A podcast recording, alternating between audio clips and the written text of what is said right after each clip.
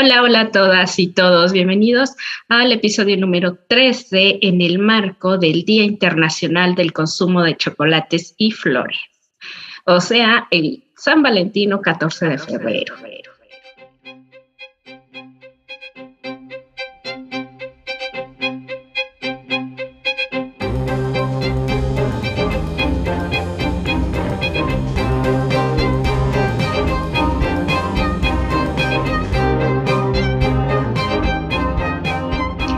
Que les doy un cordial abrazo de Día de la Amistad a mis compañeras y compañeros, Omar, Diego y Harumi. Hola, ¿cómo están?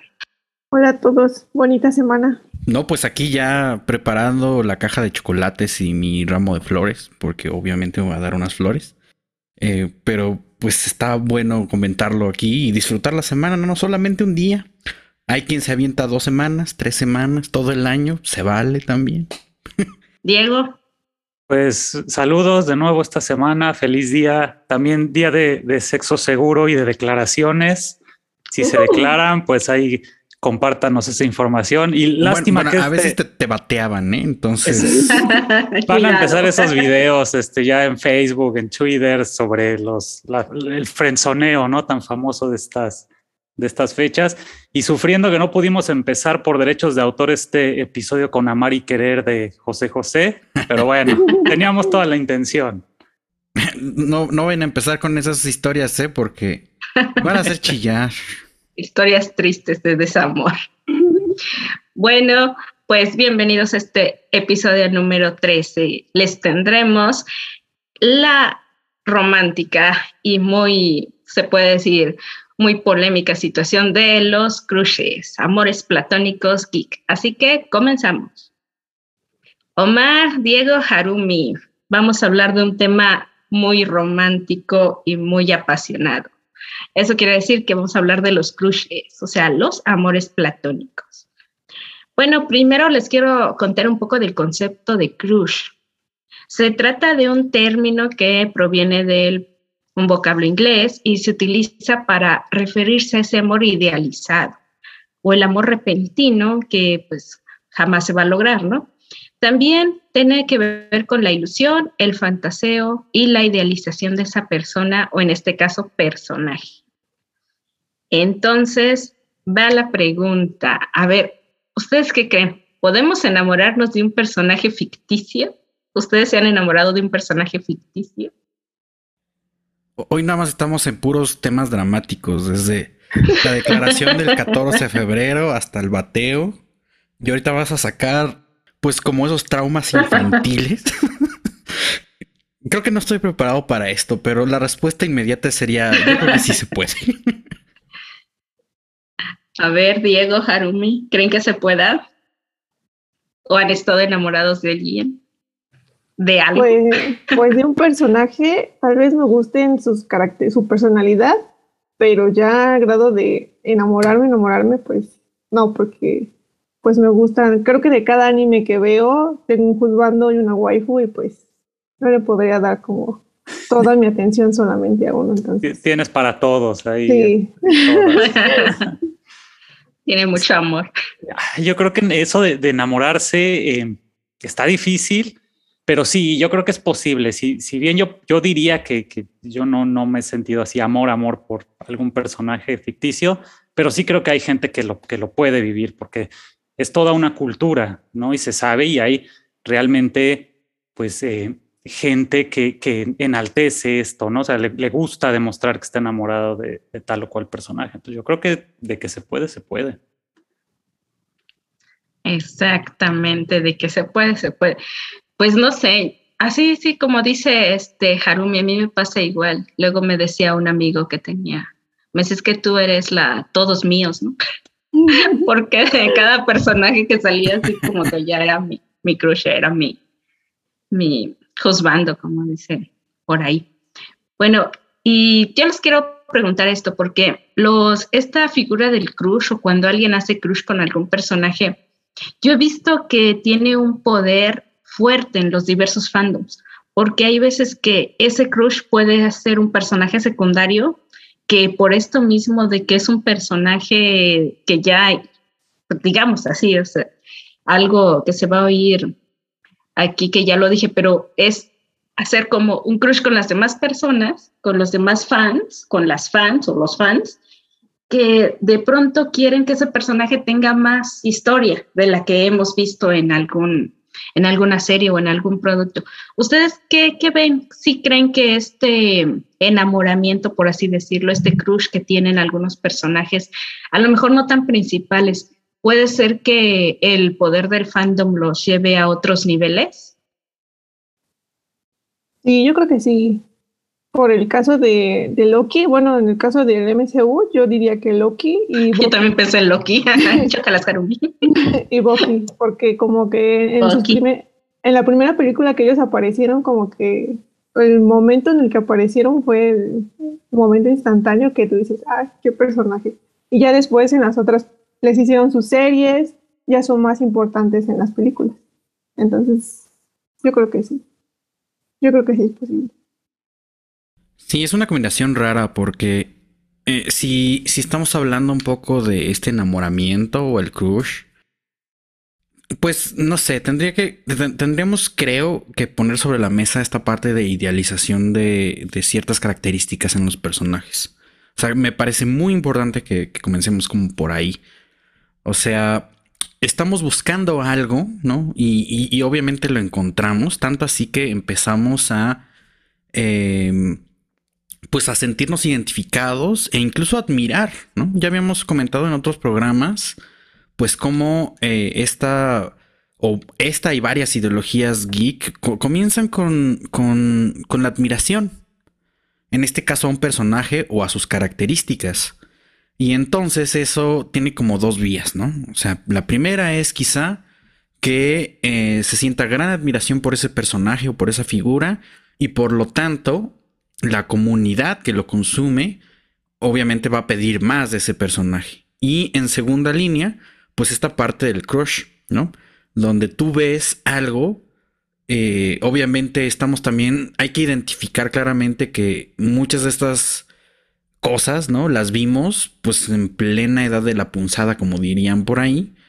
Y pues ahora sí que lo más cercano es, bueno, pues si nadie me hace caso, ¿no? El 14 de febrero, pues voy y eh, pues podría, podría sentirme declarado con más seguridad a un personaje que no es real.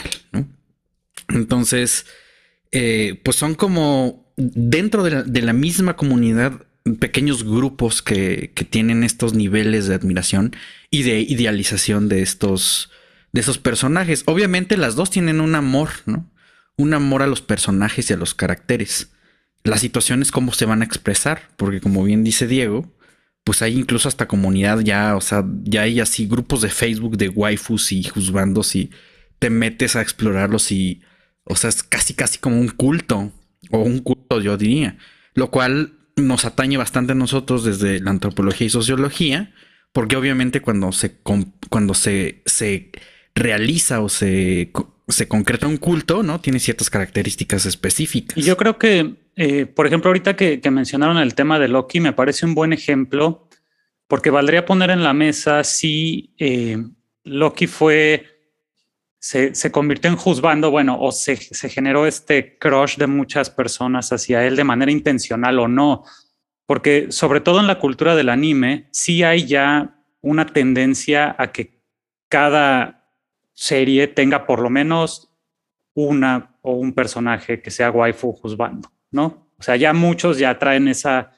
idea y, te das cuenta cuáles son los personajes que, tienen ese objetivo, se crean con el objetivo de convertirse en waifus o juzgandos. El caso de Loki me, me gusta mucho porque contrasta con otros personajes del universo cinematográfico de Marvel que se esperaría atrajeran más eh, pues las miradas o la atención del público, ¿no? Entre ellos el mismo Thor. Pero eh, ahí sí no sé si, si quisieran detenerse un poquito sobre el caso de Loki, si ustedes supongo que desarrollaron ese crush. Bueno, Libra ya lo ha declarado en, algunos episodios. ¿Cómo se generó? O sea, ¿cómo, cómo surgió? ¿Por, por qué Loki eh, y por qué no otro personaje? ¿Cómo surge el enamoramiento o el encantamiento con un personaje como Loki. Es que ve, es como la mezcla de todo. Ah, es este personaje que, como dices tú, contrasta. O sea, yo siento que al poner a Thor ahí a Chris Hemsworth fue como para decir este que atraiga al público femenino, ¿no? Lo ponen ahí sin camisas y todo musculoso, todo guapo y todo el público femenino se desborda por Loki, ¿no? ¿Por qué? Porque es el pobre, el, o sea, tiene esas clásicas, perdón, clásicas características de aquel que, que es como el chico malo, el chico malo, pero a la vez, digámoslo así, como rudo, pero a la vez pero sensible, sensible, ¿no? O sea, está, tiene pero corazón, que te abraza. introvertido, o sea, tiene todas esas como características que, que te, te, llegan en un momento a decir, ay, no, o sea, mejor Loki. Entonces, como un estereotipo, sí, vaya, pero es como lo que más llega. Después, esto tiene mucho que ver también con el actor. Porque una vez que descubres a, Loki, dices, ay, ¿quién lo interpreta? Porque está guapo, a ver, voy a googlearlo. Googleas a Tom Hiddleston y te pierdes, ya, ya, ya. Ni modo, entraste como a ese, como le dicen, este, ¿cómo podría decir Harumi? A ver, dime. Pues es un círculo vicioso, porque yo igual, este, cuando vi la de Thor, pues sí, o sea, totalmente mi atención fue hacia Loki justamente porque tenía más una, una aura como misteriosa y de que era un personaje que estaba allí, pero a la vez como que quería saber más de él. Y creo que esa intriga es lo que provoca interés en el personaje. Porque es un personaje que hasta ese momento no se va a desarrollar, sino después, en las siguientes películas. Y pues sí, también este, a mí me gusta mucho el acento de Tom Hiddleston, no lo voy a negar. O sea, es otra de las cuestiones por las que me gusta el, el actor, diría, más que el personaje. Sí, exactamente, porque... Sí, dicen que es como una droga, una droga dura. ya sí, exactamente. O sea, lo empiezas a googlear y dices, ah, mira, ah, qué bonito habla, ay, mira, qué bonito se expresa, ay, y ya, caíste. Pero desde su punto de vista, ¿ustedes creen que este personaje se creó eh, con la intención de atraer la atención? Yo, yo pensaría que no. No. era, no, ¿verdad? O sea, más bien se generó como consecuencia de la personalidad que se le dio a Thor en ese universo. Yo creo que ahí sí sería un caso muy especial de un crush no intencional. No intencional. Sí, yo creo que sí, porque además, este, Josh Whedon, en una entrevista, que ahí fue cuando ya no me cayó bien, y ahorita con todo lo que ha pasado menos, eh, él habló y dijo, ¿no? Que, se le hacía bastante como, no ridículo, utilizo otro, otro término, porque les causaba tanto furor ese, casi casi, ese, ese villano inglés que si tenían a cinco superhéroes, ¿no? O sea, como diciendo, este, ¿por qué? Tonto, o sea, porque el fandom de Loki sí se volvió algo bastante duro, ¿no? Bastante fuerte en ese momento cuando, cuando llegó Avengers. Y Josh Widow sí lo dijo así como de, me parece como raro, o sea, de plano no tenía ni idea del personaje que estaban creando. Ya ahorita ya saben que es este, la gallina de los huevos de oro, ¿no? Ya, ya, ya lo tienen. Pero antes sí era así como de, ay, ¿qué creamos? No sabemos. Y no se me, no se me ocurre ahorita un ejemplo que, que sea en el caso de, de una actriz o de un personaje femenino que tuviera esa misma o sea, como que no se desarrollara para captar la atención del público, pero sí lo hizo. No sé si a usted se les ocurre un ejemplo, pues ya ahorita lo comentamos. Pero es muy interesante. Porque en el caso de los personajes femeninos sí hay pues ya como mucha intención, ¿no? Incluso en el universo cinematográfico de, Marvel Black Widow, pues es... Hipersexualizada, ¿no? Johansson está vistiendo este traje súper entallado, sí, ¿no? Es como muy claro. Y bueno, en el mundo del, del anime no se diga desde toda la vida con Bulma, con Shampoo, con muchos personajes, este, las Sailor Stars, que, tenían como esa intención de llamar la atención del público masculino y bueno, femenino también. No sé si podría entrar dentro de esta categoría de que a lo mejor no iba a llamar tanto la atención, pero Ratcatcher 2 de Suicide Squad, la nueva de James Gunn, o sea, era un es un personaje secundario, obviamente creo que la atención estaba focalizada, pues obviamente, a Harley Quinn y pues termina siendo la heroína de la película, ¿no? O sea, Ratcatcher 2. Y pues también fue como un boom porque pues hasta donde yo sé, ¿no? Este, la actriz era pues semi desconocida y como que sí ya atrajo más, más atención y miradas. Entonces, desde ese punto, pues no, no, no considero que haya sido como esta parte de vamos a crear este personaje específicamente para que se convierta en la waifu de todos, ¿no? Y aprovechando también, quizá tendríamos que, bueno, ya, ya lo sabemos, ¿no? Pero obviamente aquí nos gusta ser intensos, pero ¿qué estamos hablando? ¿De qué estamos hablando cuando hablamos de, de waifus, de juzbandos y así, ¿no? ah, muy bien. Si me dejan, yo les, les comparto el, dato cultural de, la waifu. ¿no? Sí. encontré en el, blog es te, voy a poner este Eso de, la de Mozart, ¿no? Atrás, ah, no es Beethoven, ¿verdad? Este dato intelectual de, de, de teoría. Este hay que ponerlo como una, una Nos van a bajar el episodio por, por derechos de autor.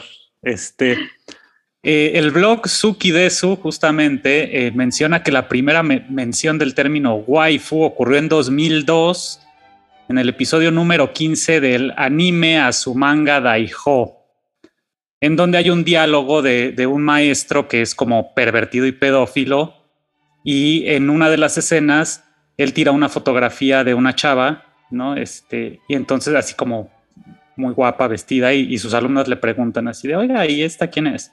y él dice my wife, ¿no? Y, obviamente es, es, una, wife es una derivación de una palabra eh, inglesa, bueno, de, Estados Unidos, del inglés de wife, ¿no?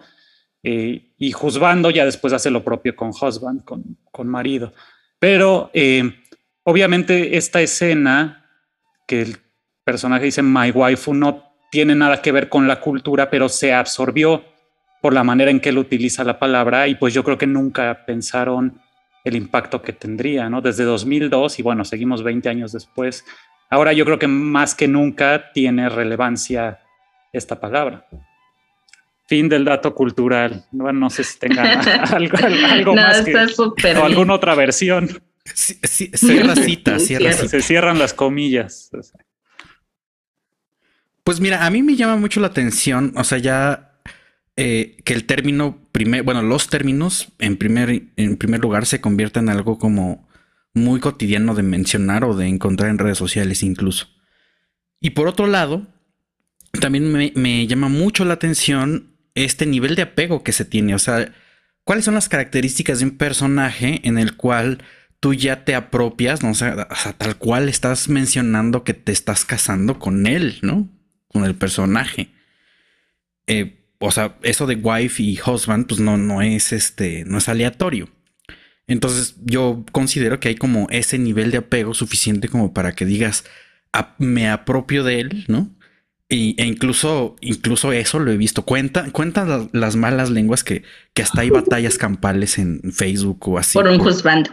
Por, por, ver quién es, quién, quién, quién, es el, eh, quién tiene más eh, apego al juzgando o a la waifu, ¿no? Entonces, pues no sé. Ahí, ahí hay como temas muy pues interesantes. Pues justamente lo que comentabas, Omar, es un, culto al personaje, ¿no? O sea, se, vuelve una, un, ser tan idealizado, idealizada, que, que ya es como realmente rendirle pleistesía y, y, tener que saberlo todo de este personaje y, bueno, rogar que, que se haga real.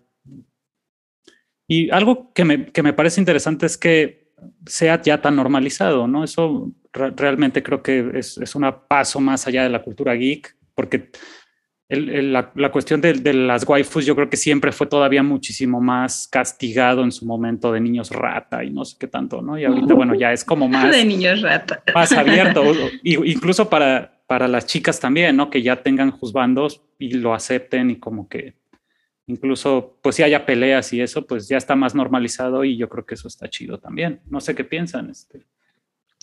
Sí, este, Harumi. Pues yo no recuerdo que en mis años adolescentes nombráramos de esta manera, o sea, decirle waifu o juzgando a un personaje que nos gustara. O sea, eso sí, sí creo que, que es algo como nuevo. Y que, o sea, sí estoy de acuerdo, es algo normalizado y ya está como que es raro que alguien que no sea, que no sea um, fan entienda qué significa tener un juzgando. O sea, eso también es interesante. Como hablábamos anteriormente, ¿no? O sea, ya todo el impacto del MCU, de la cuestión de los cómics, los videojuegos, pues ya va siendo como que algo más cotidiano y más normal y no necesariamente algo especializado, como anteriormente sí lo era. Sí, además una cosa de las que me gustan, de verdad, es la diversidad que hay ahora con estos crush o sus bandos o waifus, porque yo he visto muchos posts, por ejemplo, de Henry Cavill, y ponen ahí a Henry Cavill, este, no sé, en alguna pose, armando su computadora o algo. Y ya no solo es un crush con, los, con las mujeres, ¿no? Sino ya es un crush con los hombres y ponen ahí las frases de adiós mi heterosexualidad, ¿no? Y por ti sí este, me vuelvo gay, cosas así, pero de verdad una me sorprende la cantidad de personajes o actores que sacan esta, este sentimiento que en otros años hubiera sido totalmente mal visto, discriminado, no sé, ¿Ustedes sí se han llegado a topar con estos comentarios o sí los han visto? Sí, sí. También cuando salió la serie de Hawkeye, o sea, todo el mundo estaba encantado con Jeremy Renner. O sea, así de, ay, la película, serie de Hawkeye. Y sí me ha tocado igual ver este, en varias páginas de, de cómics. Ahora con la serie de Obi-Wan, no olvídense, o sea, todos, todos, todos. Sí, todos se quieren casar con. Exactamente. Bueno, pero es que pues es nuestro Jesús, oigan. Sí, es. Pero mira, mira, aquí también, aquí también otra duda, ¿no? O sea, asociada. ¿Qué tanto estamos asociándole este crush o que consideremos nuestro apego para ser juzgando waifu al personaje o a la apariencia de los actores y actrices? Pero ahí, ahí me gustaría hacer un paréntesis justamente en, yendo hacia la parte etimológica. O sea, waifu y juzgando se puede aplicar también a estos personajes de, eh, por ejemplo, de películas o de series, o es únicamente un término que se puede aplicar a personajes de anime. Porque obviamente el término waifu y juzgando pues viene del anime, pero sí podemos hacer como esa, eh, como transferirlo hacia ya personajes reales o ahí es, ya estamos hablando de crush. No sé, o sea, la verdad no, no se me ocurre, pero yo he visto que se respeta más bien como waifu juzgando anime o, animación quizá, ¿no? Este, tu, tu juzgando es Woody de, Toy Story, no lo sé. Por alguna razón. yo lo he visto y Crush es más como con personajes, o sea, con seres humanos. Yo lo he visto en las, como todo revuelto, porque me ha tocado ver muchos, pero muchas este, páginas de Facebook o comentarios en Twitter que te dicen el juzgando, ¿no? Este, o la waifu dice, o sea, hay un personaje nuevo en el MCU, en los, como le pasó a Sylvie, ¿no? Llega Sylvie, se aparece ahí una variante de Loki y dicen, ah, la nueva waifu y te lo dicen y por muchísimo tiempo. He visto páginas de Star Wars apenas, este, con todo esto de libro de Boba Fett, y te dicen que, que el mando, eh, Din Djarin, es el nuevo juzgando, ¿no? De ahí. O sea, yo siento que ya este término ya, ya no se quedó en un lugar, sino que ahorita ya se está explayando, está yéndose para todos lados. Sí, ya no hay, ya no hay como que tanta esta distinción de que o solo te gustan los cómics o solo te gusta el anime, sino que ya se, se pasan como las barreras de, de los gustos. Bueno, es lo que yo he visto en algunos, en algunos fandoms, porque pues a todos nos gusta el MCU, aunque no leamos los cómics, pues sí es como, como adaptarlas. No, y está bien y está bien que se puedan implementar eh, justamente porque habla de la integración de las diferentes como culturas, ¿no? De los diferentes productos independientemente del origen, pero además también es una palabra que se originó dentro del ambiente de la cultura pop, es una palabra que, nació ahí y que pues está chido que también la adopten eh, en este caso series, por ejemplo, que se han vuelto muy populares de un tiempo para acá y pues ya digan, ah, sí, mi waifu y es un, un actor, ¿no? Pues me, parece bien que, que, exista eso. Ya podemos volver ahora sí a la, a la pregunta de Omar. Sobre... O sea, para pronto estamos diciendo que nuestra falta de querer nos explotó en las manos, ¿no? Sí. Básicamente. Sí. Yo diría con lo de Omar, es que es como una línea súper delgada. Es que, por ejemplo, Superman y Henry Cavill, ¿no? Ah, bueno, es que A- eso es un es- caso especial. Sabemos que es la misma persona. O sea, nadie duda que Henry Cavill Igual con. Obi-Wan. Y no lo vamos a poner en discusión en este podcast. No, O sea, pero es que- no lo vamos a, a- a- debatir. Eso es una falacia. Es que también está Henry Cavill eh, Witcher, que, que también está, está más chido. O sea, bueno, hay, hay, hay gente que lo prefiere en, en Witcher. Ajá, ¿no? Y despégalo Claro, del porque- personaje y está difícil. No, o sea, sí, sí, sí. Nació para, para hacer eso. Ahí sí es, yo siento que por eso es una línea súper delgada y como lo que comentaba Omar, ¿no? De la apariencia del personaje y porque la apariencia de Superman es Henry Cavill. No hay otra. Entonces sí es muy, muy difícil, ¿no? Pensar en este, en este tipo de, de cuestiones. ¿O cómo ven? Henry Cavill con todo y el, el bigote eliminado digitalmente. Es un clásico. Pero, pero, pero gracias a Dios ya existe, ya, ya existe el Snyder Cut. O sea, ya. Ah, pero sí, ya, ya- sale bien. Claro. A ver, y pasando a, a otra pregunta, digan ustedes, ¿cuál fue su primer crush? ¿Con quién tuvieron crush primero? A ver, a ver, Omar, Diego, Harum. No, pues ya estamos entrando en terreno peligroso.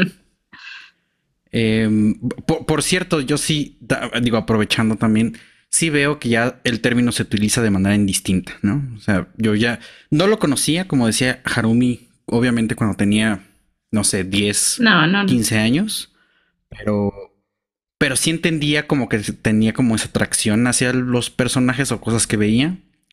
De los que me acuerdo ahorita, o sea, no es que los tenga en lista ni nada, pero yo, me, yo, yo recuerdo ver mucho Ranma y medio y me gustaba mucho como toda la serie, ¿no? Obviamente ahí sí vemos un producto que sí estaba diseñado pues para levantar las hormonas de todo el Sí, mundo. claro. Porque, porque no solamente eran los personajes femeninos, sino pues obviamente el mismo Radma y este, ay, ¿cómo se llamaba el puerquito? Pechan. Pechan, Ah, sí. exacto. Pues gay, eh, exacto, exactamente, es un puerquito que está diseñado para que digas, ay, qué buen, qué bonito el puerquito. Kawaii, ¿no? Está bueno. Exacto. Pero, por, por ejemplo, a mí, pues me llama mucho la atención Akane y Shampoo. Porque decía, pues las dos tienen características distintas. Y a pesar de que obviamente tú ves el dibujo que está sumamente, o sea, estilizado y ves obviamente un, un canon de belleza, las dos tenían como cosas porque sabían eh, artes marciales y eso me llamaba la atención. Entonces decía, ay, Akane. Y cuando salía Shampoo decía, ay, Shampoo.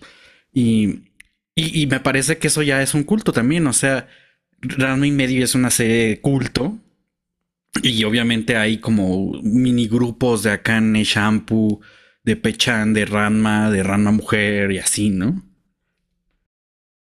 Sí, yo creo que ella, ella fue la, la primera, bueno, sobre todo Shampoo, la primera wife, porque además sí tenía esa personalidad como sexualizada. Kane era más eh, lo que le llaman este, ¿cómo, ¿cómo le dicen en japonés a este personaje que se, se la sundere, ¿no? Es este personaje que es- primero tiene una relación complicada con el protagonista y al final se terminan enamorando, ¿no?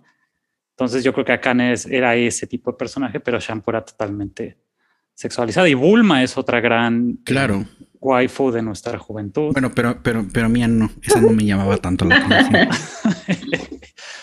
por, por algo en especial, no. Nada más, no.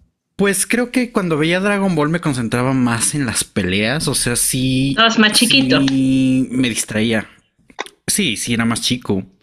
Me distraía más, eh, pues que Goku llegara después de 700 episodios a la pelea. Sí. O sea, sí. y, y creo que Ranma y medio tiene, o sea, el concepto Ranma y medio ten- tenía un poco más esta cercanía, ¿no? De la relación. Vamos a llamarle la relación sexoafectiva, ¿no? sí. Y Dragon Ball no, como que no no, o sea, sí veía Bulma y, obviamente era otro personaje que está diseñado para llamar la atención, pero ahí no, o sea, no hacía como ese clic. Creo que yo me dejo llevar un poco más por las características. Respondiendo a mi propia pregunta, a mí sí me llama más la atención como los, las características de los personajes y por eso podría saltar como a otros ejemplos. Ya, por ejemplo, cuando pasé a Star Wars o cuando paso a Star Wars, obviamente quien me llamaba la atención es la princesa Leia, ¿no? Porque obviamente todos recordamos la escena de donde la sacan, ¿no? Están, están emboscados en el, en el corredor este de, la, de, la, de las celdas. Y, por supuesto a Leia nadie la salvaba, ella se salvaba solita, ¿no? O sea, si quítate Han Solo, voy a romper eso del ducto y me escapo por ahí. Entonces decía, wow, ¿no? O sea, bien ahí. Entonces había como eso de, ok, eso me está despertando algo, ¿no? Em, y ya un poco más grande, cuando sale Smallville, pues me llama la atención la, Lana ah, Lang, también medio, pues medio le hacía, ¿no? O sea, obviamente sí es como un poco de, de, de Damsel in Distress, pero, pero también tenía lo suyo, ¿no? Y ya después como que desarrollan más el personaje y tal. Pero, o sea, son como esos pequeños matices que son los que me hacían así enamorarme del Y más como vas creciendo, ¿no? Vas creciendo, van cambiando claro. tus crushes. Sí. No, bueno, Christine, Christine Crooks, ¿no? Es la, claro. sí, la actriz, ella sí fue así crush de, toda una generación, ¿no? Sí, porque hasta querías llegar más temprano Para ver Smallville. Pasaban Smallville en el cine. Sí, claro. Hasta ella no acabó en Nexium, ¿verdad? Bueno, ese es otro tema, pero... No, no. Este, no, ella no. La güera, ¿cómo se llamaba? Ajá. Sí, sí. Ay, mira, qué bueno que se mantuvo alejada. A ver, ustedes dos, Diego Harumi. Oh, pues yo no recuerdo así cuál fue el primero primero, pero recuerdo que cuando veía Sakura Car Captor, pues debo hacer este Shaoran. A todos, a todo el fandom de Sakura pues, le gustaba Shaoran y Shaoran pues es como ah. igual ese niño tímido pero rudo y como extraño y sabes que tiene sentimientos pero no sabe cómo expresarlos. Ya después cuando salió Ariel, pues mi, mi interés se fue hacia Ariel porque era todavía más un personaje aún más misterioso. Y de películas, creo que quien más me gustaba, igual en Star Wars, era Anakin, porque bueno, yo sí soy más como de la generación de cuando salió eh, esta... Los episodios precuelas. Ajá, sí, los primeros. Y también mi super crush es esta Padme. Me encanta Natalie Portman y creo que ya después quise ver toda la filmografía de, de Natalie Portman, pero yo creo que en mi caso sí es más mi interés por la apariencia, o sea, por el actor, en cuestiones de películas, sí es como más por el actor que por el personaje en sí. Porque cuando me enteré que este Daniel Brühl iba a ser Simo en el MCU, yo encantada dije sí. Por mí era de las películas que a, Daniel Brühl como Simo. No, sí. Después que salió. Que Daniel Brühl haga, haga, todos los vale gorro como le haga. Sí, sí, en mi caso sí es más como la apariencia, bueno, la caracterización de los actores con los personajes que los personajes en sí. Porque igual cuando salió Benedict Cumberbatch de Doctor Strange, igual quise ver como más películas de Cumberbatch para ver su actuación, claro. Fíjate, ahí, ese es un, es un ejemplo bueno porque yo lo conocí con Sherlock. Y dije, sí, por supuesto, no me importa, también pónganlo donde también, sea. Como Sherlock, igual, es como, y luego, o sea, fue, fue muy interesante como eh, regresó este igual Martin Freeman, que se ve, viene al MCU, en la película de... Ay, Black Panther. Ah, la de Black Panther, no recuerdo cuál fue. Ajá, Primero salió en y luego Black Panther. Y luego Black Panther. Papel pequeño y luego Black, Panther. Todos los que éramos fans de, de Sherlock, pues muy, muy felices de que Martin Freeman se uniera al MCU. Pero igual es como más la fijación por los actores en el caso del, del cine, bueno, de toda la cuestión cinematográfica.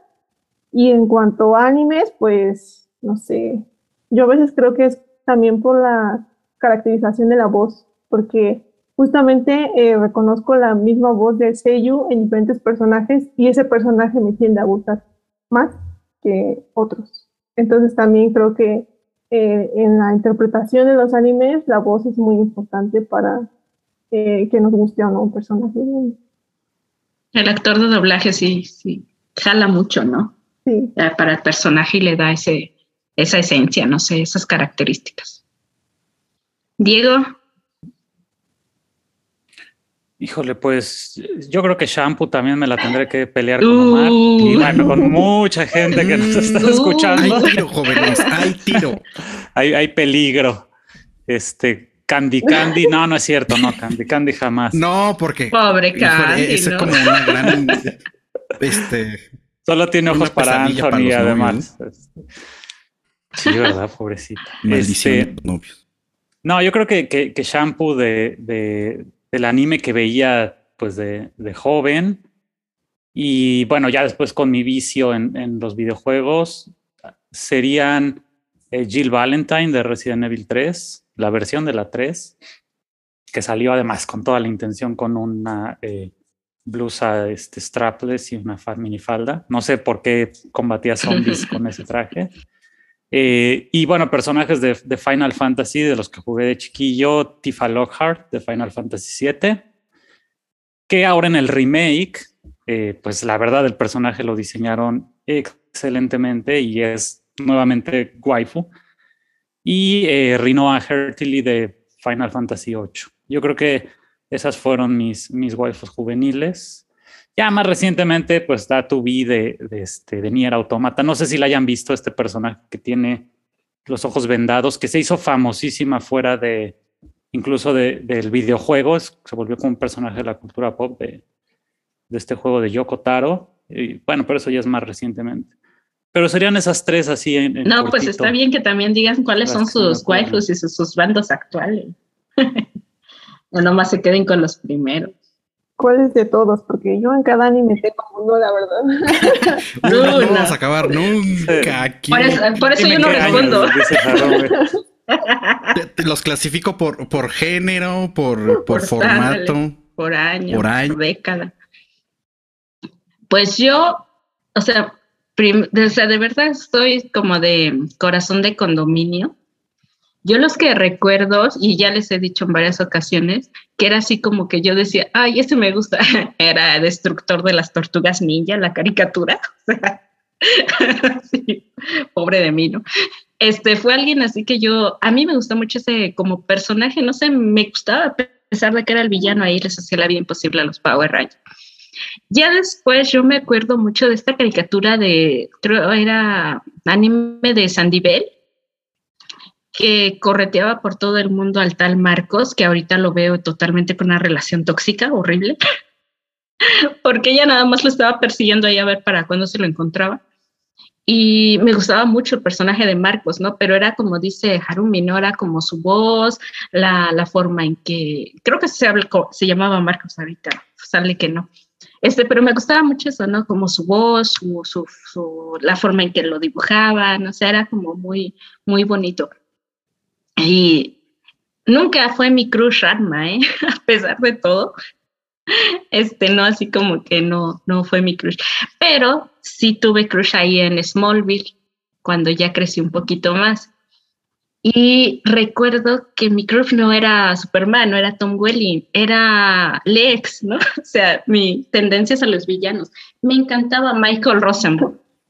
Me encantaba uh -huh. Michael Rosenbaum. O sea, se me hacía un adorado que nada más estaba ahí sufriendo, tratando de ayudar a su amigo, que se metía cada vez en más problemas y el super amigo siempre de, de, de Clark. De verdad, me encantaba. O sea, sí es este, así como uno de mis crush que recuerdo de la, de la adolescencia, ¿no? Y como dices tú, este, Omar trataba de llegar ahí temprano y no trataba de no perderme ahí Smallville. Y hablando de antes, sí, sí, no, se me, se me pasó. Pero hablando de antes, yo me acuerdo que de niña fue que les dije que fueron la, esta especie de restauración, remasterización, perdón, de las películas clásicas de Star Wars. Las remasterizaron, les ponen nuevas imágenes en digital, que así lo quería este George Lucas, que, que así le era como una como algo que tenía el pendiente para esas películas, mejorarlas, remasterizarlas y ponerles cosas digitales. Y esas películas fueron, eh, se, se, vieron en el cine, ¿no? Este, en un corto tiempo, pero las otra vez las pusieron en el cine. Fue cuando mi papá me dijo, no, pues tienes que verlas, ¿no? Y fui con él y me enamoré totalmente de Harrison Ford, ¿no? Han Solo fue así como mi, ¡ay, qué, qué guapo es ese! ¿no? Y que este, me encanta que sea así tan, tan, no sé, tan relajado. Entonces yo recuerdo que tuve un crush ahí con, con Han Solo, ahí este, Omar con la, con la princesa Leia y yo con Han Solo. Pero fue un crush así que ya no me pude quitar y Anakin muy guapo y todo, pero no, o sea, me quedé ahí con mi amor platónico con, con Harrison Ford a pesar de que ya, o sea, en ese momento, ¿no? En Han Solo, ¿no? Yo después, aunque también es un señor muy guapo. Y yo creo que ya de ahí para acá, de verdad, han sido demasiados los, los crushes que he tenido con, con diversos actores y personajes que, que, no acabaría. Así que continuemos. ¿Habrá alguien que, que ¿Habrá alguien que, que, haya desarrollado un crush con, con Yoda? con bebé Yoda. Con, con Grogu más bien. No, creo, creo, creo ah, que exacto, bien... exacto. Con, con bebé, bebé Yoda, Yoda, sí, sí, ¿eh? sí es sí, cierto. Sí. Pero sí. es otro tipo de euforia, ¿no? Sí. Creo yo. Sí, sí es no, como de cosa como tierna, ¿no? De, de, no sé. Porque sí, es como, y, y yo lo que lo veo así con los crush, que a lo largo de nuestra vida va cambiando nuestro, nuestras, pues nuestros gustos como debe de ser, y también así van cambiando nuestros crush, ¿no? Porque como, le, como les decía de, de Loki, de de Lex Luthor, ¿no? Se te llama la atención como el malo, el rebelde, el que a lo mejor con tu amor lo cambias, como esa cosa estereotipada, pero va cambiando, ¿no? A lo largo. Ahora, por ejemplo, que ya estoy más grande, que ya, este, que ya no quiero la vida adulta y todo, ya veo como los juzbandos diferentes, ¿no? Ya a lo mejor no, no me gusta tanto ese personaje rebelde, ese personaje este, el héroe que apenas está naciendo, ¿no? A lo mejor ya quiero algo más, este, como otro tipo de crush, ¿no? Y ahorita lo estoy pensando como el mandaloriano, ¿no? Ya quieres a alguien más adulto que se preocupa por un niño, que, o sea, es como, como diferente el tipo de crush. Ahora sí, Osvaldo, ahora sí. ¿no? Ya, Entonces, Estamos buscando, buscando, responsable exactamente. ¿no? Entonces, como que van cambiando, ¿no? Los gustos de cuando uno es adolescente o niño, que a lo mejor y te entra demasiado esta imagen sexualizada de los personajes, vaya. Y ya al, o sea, con los cambios que tiene uno que va creciendo, esta imagen sexualizada a lo mejor te cambia por el tipo de personaje o a lo mejor ciertas características. ¿O ustedes qué creen? Yo no, o sea, tiene mucho sentido lo que dices, pero para el caso de los personajes diferente, ¿no? Eh, parece que es, es, diferente, sí, porque se normalmente son, se sexualizan, o sea, es, no importa si son jovencitas en el anime o, o, son ya personajes más adultos como Black Widow, ¿no? Yo creo que ahí sí no hay tanto cambio. Quizá lo, lo haya con el tiempo, pero no lo sé. No sé, Omar. ¿Qué se te ocurre de, del caso de los personajes femeninos? No, yo creo que sí está muy marcado y también por eso es que de repente vemos, y esto lo hemos comentado en otros programas como en la diversidad, que obviamente se quieren hacer ajustes y hay mucho fandom tóxico, tóxico que salta, ¿no? O sea, ¿cómo cambias esos patrones, ¿no? O sea, ¿por qué? O sea, no me acuerdo si lo estábamos comentando aquí o lo vi en redes sociales que era por qué querías, o, o, así decía la publicación, por qué se quería empoderar a ciertos personajes femeninos. Y yo, pues porque no pueden ser así toda la vida, ¿no? O sea, no van a estar salvando a Mary Jane o a quien sea así, ¿no? O sea, y vemos el cambio, ¿no? O sea, Mary Jane de la trilogía de Sam Raimi así gritaba todo el tiempo y la salvaban todo el tiempo. Y ahora ya son como personajes que son cómplices, ¿no? Y es como un poco la Gwen Stacy de, de Emma Stone. Entonces, eso es un poco el cambio, pero hay mucha gente que dice es que no le puedes dar más protagonismo que el héroe. Y yo, pues, no, más bien deberían de, ¿no? O hacer, hacer historias inteligentes respecto a eso. pero sí está muy marcado el camino donde obviamente se, intenta explotar la sexualización y esta atracción directamente, uno por la situación de la, de la imagen y segundo, pues de ciertas características que lo, que lo hacen totalmente atractivo. O sea, la pareja, pues, ¿no? O sea, el drama, el drama romántico, de nuevo, sexo afectivo y, el estigma sigue eh, en, que se, considera que pues la cultura geek es consumida principalmente por, por eh, hombres, lo cual no es cierto, ¿no? Pero es como eh, todavía existe esa mala idea, la creencia, y la verdad es que, pues sí, la mayoría de, de contenido que se, que se crea con esta intención pues, de sexualizar a los personajes es para el público masculino. ¿no? Cada vez hay más, sobre todo dentro del anime, de producciones eh, ya enfocadas al público femenino. O bueno, no femenino, pues de crear personajes masculinos que sean atractivos, eh, con esa intención. Antes no, yo creo que no era así. Y lo interesante es que en el caso del anime hay como mucha producción de esto, o sea, en contra de las producciones de, Estados Unidos o más occidentales que tienden a sexualizar menos. ¿no? En Japón es como que cada vez salen más y más series así de, de 10 capítulos que son temáticas totalmente eróticas, eh, que tienen toda la intención ¿no? de, pues, de, llamar la atención a través del sexo. Y pues es, es como un contraste interesante, ¿no? Porque está, está esta parte americana de no sexualizar personajes. Sí. ¿Y cómo verían el, caso de Kate Bishop en, en, el MCU? Porque eh, yo cuando vi la serie me gustó mucho el personaje porque justamente era todo lo contrario a Scarlett Johansson. O sea, ah, incluso hasta el personaje se viste como muy masculino y creo que sí brilló mucho esta actriz Hailey Steinfeld.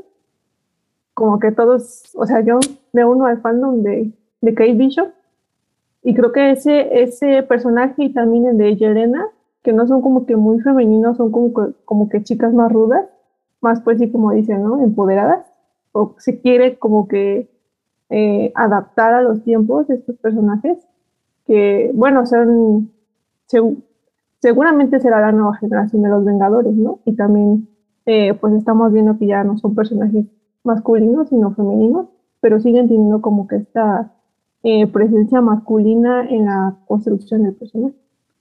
Sí, ahí yo tendría que poner, por ejemplo, que la respuesta también tiene que ver con que las generaciones nuevas o más recientes son más conscientes de esta responsabilidad sexoafectiva y obviamente de los estereotipos de género y cosas por el estilo. Y por lo tanto, eh, pues también están como exigiendo pues esa diversidad en todas las cosas que ven. De ahí partiendo, ¿no? El ejemplo me parece más emblemático, pues es Scarlett Johansson. Porque ella misma ha dicho en, entrevistas que, pues obviamente sus inicios en el MCU hace 10 años, pues fue, pues obviamente ella, ella lo, decía, ¿no? O sea, es que en, Iron Man 2, pues tenía así como todo el crepé en el pelo y el, el, traje más entallado. Y cuando ella empezó a tomar o empezó a recaerle cierta responsabilidad de producción a ella misma, pues sí dijo, no, pues o sea, voy a, voy a empezar a cambiar el personaje. Y tanto así, pues que, la última película, ¿no? Su última película como Black Widow la produjo ella. Otro ejemplo es este Elizabeth Olsen, donde dijo, eh, si a mí me hacen como más o sea, si extienden la historia de mi personaje, yo no voy a volver a salir con escotes. Y entonces ya en WandaVision ya su traje es hasta bien, chido, pero pues es cerrado, ¿no? Porque dicen, no, pues es que yo veo así al Capitán América y a, Iron Man todos con sus trajes muy elaborados y, a, y, a, y ella corriendo. Y a Wanda la dejan con una garra y con un vestido, o sea, ¿cómo? ¿No? Sí, yo también he visto como, como dices, un cambio como generacional. Y lo veo en algunos, ahora que estuvo muy de en boca lo de Spider-Man, vi algo que me resultó hasta gracioso, pero a la vez bonito, ¿no? Porque ponían ahí en una especie como de meme la, o sea, la novia perfecta para, para Spider-Man o la que ellos hubieran querido que fuera su novia de, de los que posteaban ahí, ¿no? Y no ponen a Mary Jane ni a, esta, ay, ¿cómo se llama la rubia? Ni Gwen Stacy, ni a ninguna de las otras variantes de ellas, de, ¿no? De, de Gwen o Mary Jane, sino que ponen a esta chica que no es así como una chica muy agraciada, como, como se esperaría una mujer así sexualizada, a esta chica de Spider-Man 2, a la que le lleva las galletas, que es la vecina de, de, este, de Peter Parker.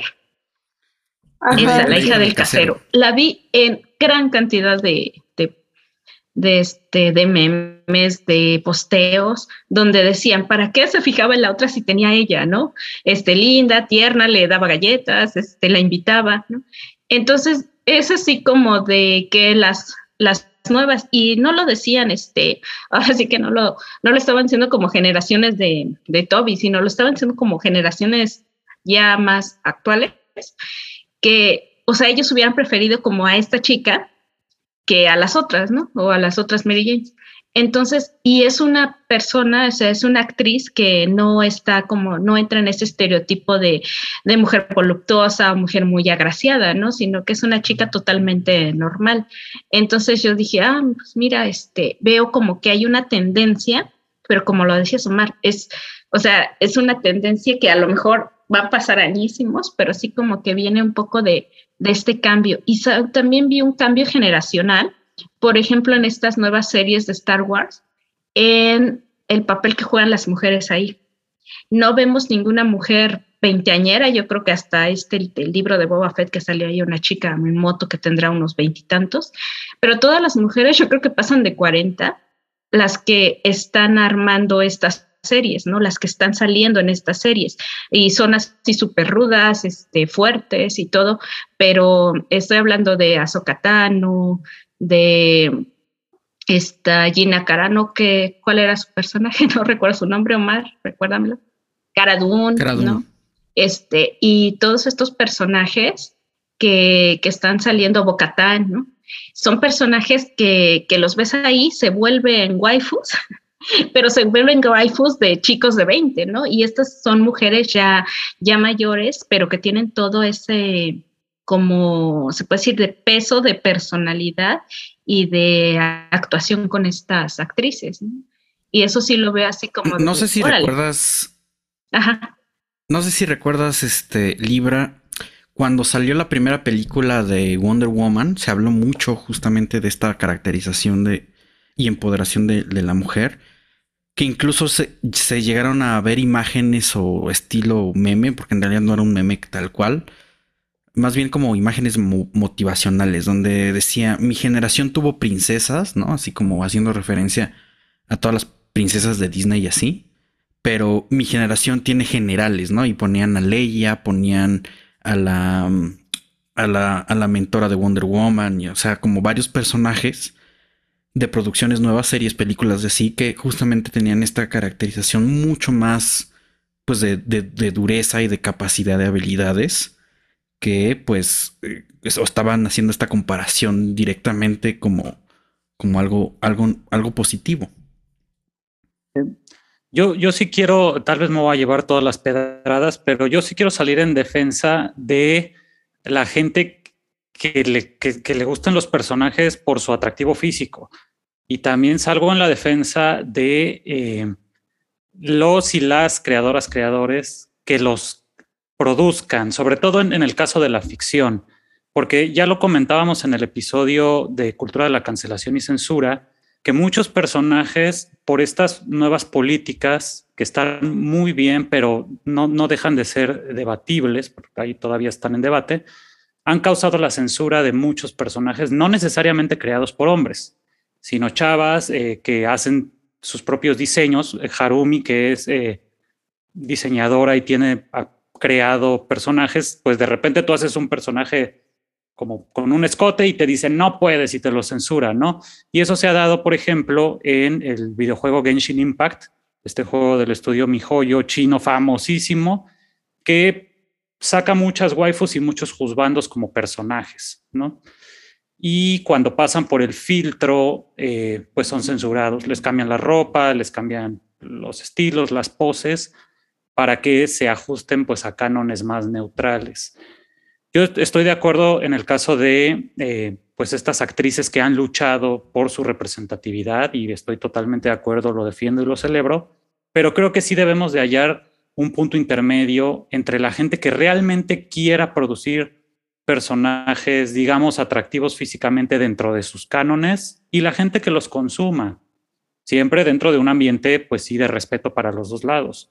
Pero eh, yo creo que también de pronto el que se creen todas estas eh, políticas de censura afectan en cierta medida la, producción pues, de personajes eh, que tengan tal vez una intención más sexualizada. ¿no? Por eso digo que me voy a llevar las pedradas, pero yo creo que eh, sí es como una línea muy delgadita, pero hay para los dos lados. Pero, ¿no? pero es que el, caso, por ejemplo, de las actrices de, de, Marvel, y bueno, en general las actrices que participan en, en el MCU y en y en DC, o sea, no son, no son mujeres que se salgan de los cánones estéticos de belleza. O sea, a pesar de que no este, traigan escotes, son personas delgadas, de cuerpo esbelto. Bonita. Y de, caras muy este, femeninas, muy infantiles incluso, ¿no? A mí, a mí se me hace muy bonita Kate Bishop, pero pues no aparenta su edad. Para mí se ve demasiado joven. Y creo que eh, a pesar de que no, pues sus trajes no sean, que dejen a la imaginación, siguen estando con los estándares de belleza occidentales. Y porque recuerdo que hablaban en alguna ocasión de este personaje eh, asiático en Star Wars, la que era como el crush de, bueno, que quería andar con este pop. Ajá, ella, por ejemplo, es un buen personaje y nadie lo quiso. ¿Por qué? Porque no se parecía a Rey, porque no se parecía a Padme, porque no se parecía a ella. Entonces sí, creo tuvo una cancelación horrible. Ajá, sí. Entonces, a pesar de que, aunque sea un buen personaje, si no están en los cánones de belleza, se rechaza. Se rechaza, ¿por qué? Porque es algo que no estamos o que no se está acostumbrados. Entonces, creo que ese es un reto para eh, el cine en general, de romper por esos estereotipos clásicos. Sí, y eh, un ejemplo que me gustaría mencionar es eh, un juego que va a salir próximamente que se llama Project Eve. Pueden buscarlo en internet, el, el tráiler del videojuego. La protagonista es así, es un androide que, que está vistiendo un traje súper entallado y pues que tiene muchas curvas. Es un personaje muy atractivo físicamente. Cuando se estrenó este tráiler hubo realmente un ataque muy fuerte al, criticando al tipo de personaje que se estaba utilizando hasta que eh, salió la creadora del personaje a decir que ella lo había hecho con esa intención, ¿no? Entonces, eso es justo la delgada línea que yo digo que tenemos como que debatir y mantener, ¿no? En el caso de las actrices, yo sé que es más complicado porque son seres humanos, pero en el caso de los personajes de ficción, pues sí hay que tener ahí un poquito de libertad creativa. No lo sé.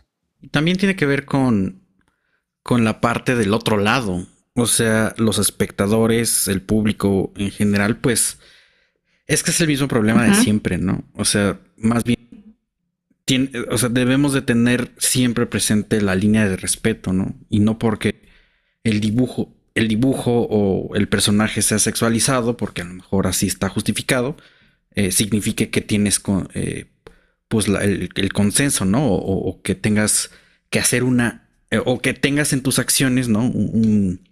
una acción consensuada. Entonces ahí está la cosa, ¿no? Siempre, siempre pedir este, pues permiso básicamente, ¿no? Claro, claro, claro. Sí, exactamente. Pero bueno, eso ya es entrar en la clave. Ahora, para ir cerrando, y este nos da, este tema nos da para a lo mejor otro episodio, pero hablemos así como de forma general, rápida o de una forma más concreta, el chipeo. ¿Qué es el chipeo? Y sus múltiples expresiones. ¿Qué es el chip? Bueno, gracias. Es básicamente ese deseo preferencia porque dos personas o personajes de la ficción tengan una relación. Cuando decimos, ay, vemos dos personajes y decimos, ay, los quiero chipear, ¿no? Pero esto tiene múltiples expresiones y expresiones me refiero a que a fan art, este, a fanfiction, a muchas, muchas cosas que a lo mejor y de pronto hasta se pueden, hasta los mismos creadores llega tanto su, o sea, el fandom se pone tan tóxico, por así decirlo, que llega a los oídos de los creadores y a veces los creadores dicen, ah, bueno, ahí va, ¿no? O dicen, no, no, no, esto no puede pasar. Se queda en la imaginación ahí de todos. ¿Ustedes cómo ven esto del chipeo? Pues, eh, nuevamente agregando, este, ship, ¿no? Shipeo viene de, relationship, también lo agarraron del, del inglés y, yo sé que sí ya ha trascendido la parte de la ficción y se está también eh, haciendo, por ejemplo, en, K-Poppers o en Idols, que los públicos como que los emparentan así de, ay, es que estos tendrían que estar juntos, ¿no? Y pues sí, es, es, es interesante porque ya, ya no es tú como parte de la relación, como pasa con la waifu sí, ya no eres o bando, sino ya eres tú como, ah, es que ellos deberían estar juntos, ¿no? Hay una parte, eh, nada más mencionando rápidamente, un capítulo de South Park, bueno, varios capítulos de South Park que, que emparentaron a dos personajes, ay, se ve Twig y no me acuerdo el otro, y entonces les hacían este, igual así fan art y yaoi y todo, y al final este, terminan juntos, ¿no? Se terminan declarando. Y hace como una burla esto del, del, shipeo, que es muy común. Y es que sí, si, si, dices, pues no es conmigo porque ya yo no puedo porque es mi amor platónico, entonces eh, entre ellos dos que se junten. sí, entre a ver, cojan, ¿no? Como, como ese meme. Es clásica. es, el, es el meme de, de Inside Out, ¿no? Así lleva la luna Ah, esa también. la, de, la tuya, ah, qué romántico, la de Omar, Súper bien en este tema, ¿no? Sí, sí, sí. A ver, Omar, Harumi, sus chipeos. Pues siempre he creído que el chipeo, pues es como dicen, ¿no? La, la relación ideal de un personaje que te gusta pero también como que es este, emparejar a personajes que a lo mejor ni siquiera se hablan en toda la serie o en toda la anime. Yo, yo he visto así en My Hero Academia, ahí sigo a un grupo de fans que shipean a dos personajes que se dirigen la palabra en el, en el anime y los están shipeando y hasta yo soy parte de ese fandom, de ese ship que al principio ni siquiera me gustaba y yo, ay, sí, ya los quiero ver juntos también. como los dos. Pero pues básicamente esta cosa del shipeo es la trama de así el típico sitcom norteamericano, ¿no? O sea, 10 temporadas para que se dieran un beso y se eh, declararan, ¿no? Entonces, pues creo que es parte, juega un, una buena parte de, los factores que en, los cuales nos atraen una serie, ¿no? Una historia, o los personajes en general. Entonces, pues sí, es un poco proyectar a, ti mismo tu gusto, pero consideras que es la mejor opción, ¿no? Para que sea feliz tu personaje. Lo cual también es bastante Lo dejas ir. O sea, porque le estás diciendo, ajá, es que te tienes que desprender de eso para que lo Parte del desapego. este, pensando en un ejemplo, es, eh, se me viene a la cabeza esto que pasó en, en Game of Thrones, ¿no? En Juego de Tronos, que tenías los personajes que nunca se vieron en toda la temporada, ¿no? A, a Jon Snow y a, y a nuestra querida Khaleesi, ¿no? A Daenerys. O sea, los tienes lejos, nunca se ven, pero todo el mundo los ya los chipeaban. Que al final no sabemos si fue, yo siento que sí, algo de fanservice ahí tantito, ¿no? ¿Por qué? Porque al final los emparejan, ¿no? O sea, estos productores ya que habían hecho lo que, lo que quisieron con la serie al final, pues dijeron, órale, los emparejamos y fanservice, ¿no? Entonces yo creo que también entra aquí algo de, de fanservice, ¿no? En estos chipeos ya cuando llegan a los oídos de los creadores. ¿O cómo ven? Sí, totalmente. Sí, seguro. Totalmente, ya, ya es como para cerrar la idea. O sea, pues ya, ya lo aprovecho, ¿no? Y si el fandom lo pide, pues ya se lo damos. No, no importa que sea su tía. sea tu El fandom lo pide. Sí, ah, mira, a mí no me gustó eso de- del, del cierre de Game of Thrones, pero bueno, ese es otro. Para otro. Para, para otro día, pero sí, enti- entiendo por qué, por qué tendrían que tomar ese tipo de decisión. Insisto que es un poco. Es un poco el, motor de muchas cosas. Es, es como. Es como Friends, ¿no? O sea, Rachel y Ross. Siempre vas a estar juntándolos. O sea, sabías que iban a terminar y en eso iba a terminar la serie o, o no, ¿no? O sea, como que ese fue el gran debate en- mientras va pasando. Entonces, los IPs funcionan y creo que es, es un elemento bastante efectivo para, para muchas historias y para varios personajes. Sí, vaya, ahora sí que en este 14 de febrero podemos decir que el amor vende, ¿no? El Pues amor sí, vende. Creamos estas historias. Bueno, el creador o la creadora hace estas historias, los tomamos como fandom, nos alimentamos de ellos y le decimos, ¿sabes qué? Este, nos gusta esta relación, ¿no? O también podemos hasta como fandom terminar con algunas relaciones, ¿no? Entonces ahí nos vemos como, no como el cupido, sino como lo contrario. Pero sí, es en Sí, esta, ahora sí que en este camino de, del amor. Y bueno, comentarios finales, Omar, Diego, Harumi, ¿qué piensan? ¿Con qué frase o meme se despiden de este episodio sobre chipeos, waifus, husbandos? Pues yo siempre, bueno, al principio shipeaba a Loki con Black Widow, no sé por qué, pero me gustaba verlos juntos. Pasa, Aunque creo pasa. que nunca tuvieron contacto. No, sí. En Avengers. Pero- Ahí cuando se dicen de cosas solamente, ¿no? Ah, sí, sí, ya recordé. Sí, ahí. En, en un multiverso están. en un Wadif. Para, para eso son los multiversos. Sí, ya todo un es multiverso, los juntas y ya, bye. bueno, también estos. posible. ¿Qui- ¿Quién, no Ajá, sí, quién- quién- quién no shipeó a, a, a Buzz de Toy Story con la pastorcita de la que era novia de Woody? Diego, solo Sí, tú. Pues mira, Sí. Una relación Yo- yo he de- tóxica, pero. yo, yo he de confesar que yo shipeaba a vos con, con Woody. Entonces, Ah, bueno, sí. ese es el Oye, máximo shipeo. Es que- la verdad. Bueno, el de, el de Naruto y Sasuke también es es súper famoso ese. Es ¿eh? que hablamos de esos chipeos y Sí. se nos olvidó hablar de estos, eh, de estos chipeos homosexuales, ¿no? Estos Sí, chipeos también. de personajes del mismo género que hay, creo que más chipeos de esos que de los otros. Heterosexuales creo que ya están muy Ya pequeños, ¿no? Y ya caducaron. Claro. ¿quién, quién nos shipeaba a Capitán América con Bucky? Ah, no, pues que Ay, toda la vida. Eh, eh, Eso, eso está más encubierto que, que, que los alienígenas ancestrales. O sea, es que no puedo creerlo. De verdad. Endgame, Endgame debió de haber terminado diferente. Sí, es que es, sí, es un chip que, que no se puede ocultar, no se puede negar. O sea, si vemos desde la primera Capitán América, la trama de Capitán América 1 es Capitán salvando a Bucky. Trama de Capitán América 2, Capitán salvando a Bucky, Bucky salvando al Capitán. Este trama de Capitán América 3, este, igual, Capitán Salvar tratando de salvar a Bucky. O sea, es, en eso se basa eh, la trilogía del Capitán América, en ese chip. Exactamente, ¿no? Los chips mueven y mueven mucho. Entonces, ¿algún comentario final más? ¿No? Entonces pasamos.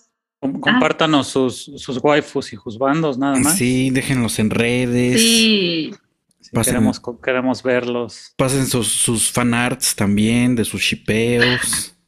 sus fanarts, sus fanarts de sus chips estarían muy bien. Bueno, hasta aquí nuestro episodio número 13 y vamos al apartado de recomendaciones.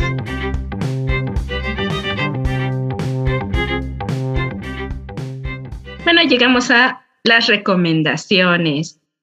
Omar, Diego, Harumi, ¿qué nos tienen de recomendaciones? Pues eh, para esta semana, hablando de crushes, yo les voy a recomendar School Days. Originalmente School Days fue lanzado como en 2005 como una novela visual, un videojuego para Microsoft, eh, para Windows, que después se adaptó para PlayStation 2 y muchísimas otras plataformas. Es una, pues ya como una saga bastante famosa, pero los que, lo que les quiero recomendar justamente hoy es la versión anime que se estrenó en 2017, la estrenó el estudio TNK. Está disponible actualmente en Crunchyroll, entonces ahí la pueden ver si tienen cuenta o, eh, bueno, la pueden ver sin o con comerciales, da igual. Es una serie cortita, son 12 episodios y básicamente trata sobre las consecuencias de un crocheo tóxico uh. Entre tres personajes principales. Hay muchos otros, pero son tres principales. Makoto, que es eh, este hombre, estudiante, que inicia como, digamos, una relación sentimental eh, con un personaje que se llama Kotonoha, una chica que conoce en un tren. Y por ahí hay una tercera en discordia que es eh, Sekai. No, no quiero revelar mucho de la trama porque básicamente durante la mayoría de los episodios pues es como este ir y venir, ¿no? De que Makoto es un desgraciado y pues está con las dos y no está con ninguna y le da las a una y se las corta a la otra, ¿no? Pero al final, pues ahí como que todo cambia. Hay este, ya cuestiones muy turbias en los últimos dos episodios y es justamente las consecuencias de un crocheo altamente tóxico. Entonces, ahorita hemos venido hablando así que hay las wives, los juzbandos y los crush son todo rosa y son todo amor. No, también hay unos muy jodidos y School Days es, es, una clara muestra de hasta dónde se puede llegar en estas situaciones. Entonces, son 12 episodios, se la echan, si quieren maratonear eh, en una sentada y si no, en dos o tres días ya la vieron. Y la verdad, bastante recomendable. Un poquito de gore, entonces, eh, y mucho, mucho echi, eso sí, es una, es una serie de estas que, que son para jóvenes adultos que, bueno, tienen como de pronto ciertas escenas eróticas, nada muy explícito, pero no es para niños, sí es para adultos jóvenes, pero esa es mi recomendación de la serie. muy bien. Harumi, Omar. Eh, el que yo voy a recomendar sí es como más rosita, pero me gusta por, por, justamente la temática. Es Wotakoi, el amor es duro para los otakus, y eh, la trama es sobre dos parejas de otakus pero aquí lo interesante es que ya son adultos que trabajan en el ambiente administrativo y me gusta porque uno de los personajes como que quiere tener esa ilusión de que es un adulto maduro y no le gustan esas cosas, pero a la vez este pues con su grupo de amigos se va a la convención, ella dibuja, hace doshinchi, eh, sus propias historias y los dos personajes principales se conocen en la infancia y pues cosas de la vida, de escuela, y cosas así, se separan y se vuelven a encontrar en este trabajo. Y pues no quiero spoilear porque la verdad la historia es muy bonita y me gusta que hable sobre esta cuestión de que algunos otakus tienen que vivir dos vidas porque pues a nadie le gustan los otakus. Super Harumi. Qué fuerte. Oye, pero es este, ¿es anime o es, serie? Está en Prime Video. Eh, creo que son 11 capítulos y salió una ova sobre dos personajes secundarios. Igual es que se relacionan. De hecho, uno de, uno de esos personajes de la ova es hermano del protagonista, de uno de los protagonistas. Sí, está en Prime Video. Sí, es anime. Se oye bien. Pues bueno, yo les traigo una película en esta ocasión que también tiene que ver con el 14 de febrero y es una de las, eh, en mi consideración, mejores adaptaciones de un material gráfico a una película que es Scott Pilgrim vs. The World, o en español, Scott, Pilgrim contra los ex de la chica de sus sueños, por alguna razón, que originalmente es un cómic de Brian Lee O'Malley y fue adaptada en 2010 por, eh, por el director Edgar Wright. Y pues está muy, es, un, es una película que está muy apegada al material de origen.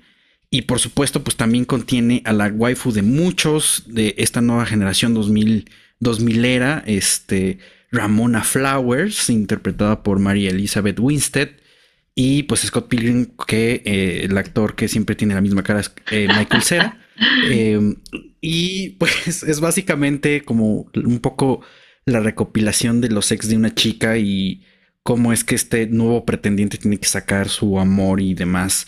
Que bueno, siendo, siendo bastante eh, francos, pues Scott Pilgrim es medio pelmazo, pero pues, de todos modos es el héroe de la, de la película o de la historia. Y curiosamente está basado en la propia historia personal de Brian Lee O'Malley, porque así, así conquistó a su esposa y lo transformó en cómic, ¿no? Entonces, eh, pues por ahí, mira, hay, es una historia de amor, pues ligeramente atípica, pero me parece que tiene como ciertas, eh, ciertos aprendizajes reales, ¿no? Eh, sobre todo en cómo vas a, cómo idealizas a una persona y cómo, pues, si la vas conquistando se van conquistando entre, entre ellos. Y pues también como un poco, digo, no, no es un spoiler ni nada, pero pues sí consideren no ser tan pelmazos, ¿no? Cuando estén ahí con, buscando a una chica o un chico. Pero véanla, ya es un clásico, ¿no? Ya casi casi es una película de culto. Scott Pilgrim vs. The World, hasta donde yo sé, está en Netflix, pero probablemente la encuentren en, en Prime Video o alguna otra plataforma de streaming. Es una película bastante popular, se hizo, bueno, no pegó tanto cuando salió, pero actualmente ya, ya tiene un fandom bastante grandecito. Y los cómics también son una buena joya, los sacaron aquí en México, son 10 tomos em, y lo pueden encontrar en un paquete que no está tan caro, cuesta mil pesos en Amazon o así.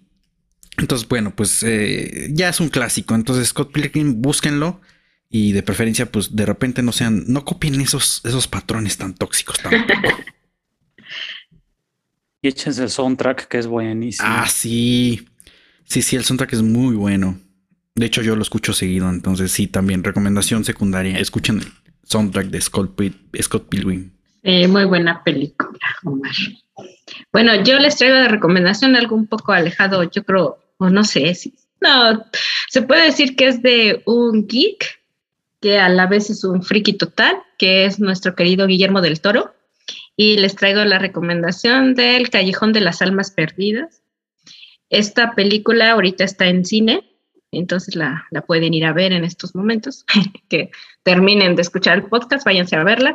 La verdad es una película muy buena, es una especie de terror psicológico, ya saben, al estilo de, de Guillermo del Toro, todo como un suspenso que te va dando como esta introspección a veces del mismo personaje, de los mismos personajes, es con Bradley Cooper y la querida, ay, se me fue su nombre, Kate Blanchett. Entonces, es una película totalmente, bueno, yo la recomiendo porque de verdad este Guillermo del Toro hace una cosa maravillosa ahí con todos los personajes y te muestran quiénes son las verdaderas figuras de terror, ¿no? Nosotras como personas. También lo que me gusta ahí mucho es este, y creo que está nominada, a, creo que mejor fotografía para los Oscar. Entonces sí está bastante linda y la recomiendo al 100 para que vayan a verla. Se llama El Callejón de las Almas Perdidas. No lo digo en inglés porque mi inglés es muy torpe. Entonces, así quedamos. Omar, Diego, Harumi, muchísimas gracias. Y pues a todas las que nos escucharon, recuerden que nos pueden seguir por nuestras redes sociales, Juguito Geek en Twitter. Y nuestro tema de la siguiente semana va a ser cosplay. Así que no se lo pierdan. Y esto sería todo. Nos vemos y muchas gracias. Bye. Bye.